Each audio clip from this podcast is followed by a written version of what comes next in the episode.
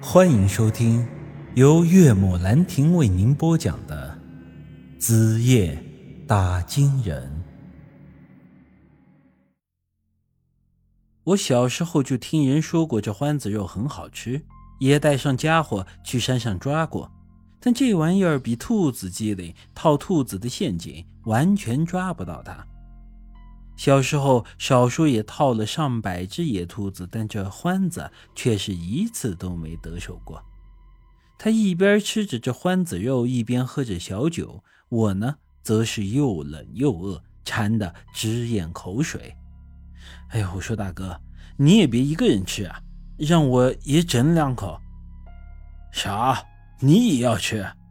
我还以为这杀人犯是有娘生没爹养的玩意儿，是吃石头长大的呢。哎呦，我说大哥，你这话说的可太损了。咱先别说我到底是不是杀人犯，就算我是杀人犯又怎么了？这杀人犯的胃也是肉长的，谁他妈能咽得下石头呀？行啊，过来吧，人多吃饭香点。但我可警告你，这吃归吃。可别跟我耍花样啊！你放心吧。于是他便把我的手解开了一些，勉强呢可以拿筷子，又给我满上了一杯酒。来，干一个。这一杯白酒，几筷子炖肉下肚，我整个人也暖和了起来。随之我便琢磨起待会儿要怎么逃走。我明早要是真被这愣头青送到派出所去，这杀人的事情就真的很难说得清了。但我这时手脚都被绑着，硬的来不了，那就只能来软的，跟他绕点弯子了。我说大哥，你天天在林子里巡山，应该很辛苦吧？哎，累哦，累死个仙人板板了，而且钱又少。勉强养活张嘴巴。哟，那咋还不换个工作呢？这年头到城里干点啥不比这个强啊？我也想啊，但没办法，没有文化，我连自个儿的名字都写不来，打工没人要啊。哦，那是挺恼火的。嗯，我看大哥年纪也不小了，成家了没啊？结婚二十几年了，娃娃都要念大学了。那你就平时一直住在山上，老婆孩子那咋照顾啊？说到这里，他的脸色突然变得有些难看，然后闷了一口酒，说着说着，竟然要哭了。婆娘嫌我穷，后来跟个野男人跑了。好在我那娃娃倒是出息，去年考上了个大学。可惜啊。我这个当爹的没本事，两万块钱的学费都给他凑不出来，最后被逼得没办法了，书也不读了，准备过了年出去打工。我听到这里，眼睛转了转，脑子里有了个主意。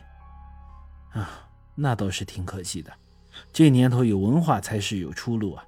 这考上大学多不容易啊，不去念的话，那就活生生的把孩子给耽误了。大哥，你看这样好不好？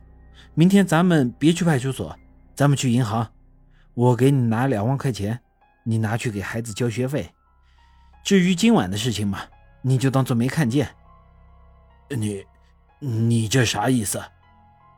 没啥意思，就觉得你孩子可怜，想资助一下呗。你你想想啊，你把我送到派出所，你能有啥好处啊？别说我没杀人了，就算是我杀了人。蹲了大牢，对你又有啥好处啊？你儿子上不起学，还是上不起学，你说是吧？这机会只有一次，这孩子耽误了一辈子，就可能因为这个被毁了，你说呢？之后这家伙愣在了那里，我则是放开了吃锅里的炖肉。我看他一脸为难的样子，知道这家伙属于那种又老实又倔强的人，这脾气。跟我那死了的老爹很像。为了再给他加把力，此后我干脆以退为进，直接承认杨石就是我杀的。另外又给他讲了件事：大哥，我认了，这人是我杀的，但你知道我为啥杀他吗？他摇了摇头。实话告诉你吧，我本来也是个本分人，但是这孙子把我老婆给睡了，你说我能忍吗？你老婆也跟人跑了，应该能体会这种滋味，所以我实在忍不下这口气，就把他弄死了。弄死了我还不解气，又在他背上扎了那么多窟窿。你说这样的人他不该死吗？这时他猛地一拍桌子：“妈的，该死！老子最看不惯这种人！你说天底下女人这么多，他偏偏要睡人家老婆，这种人就该死！”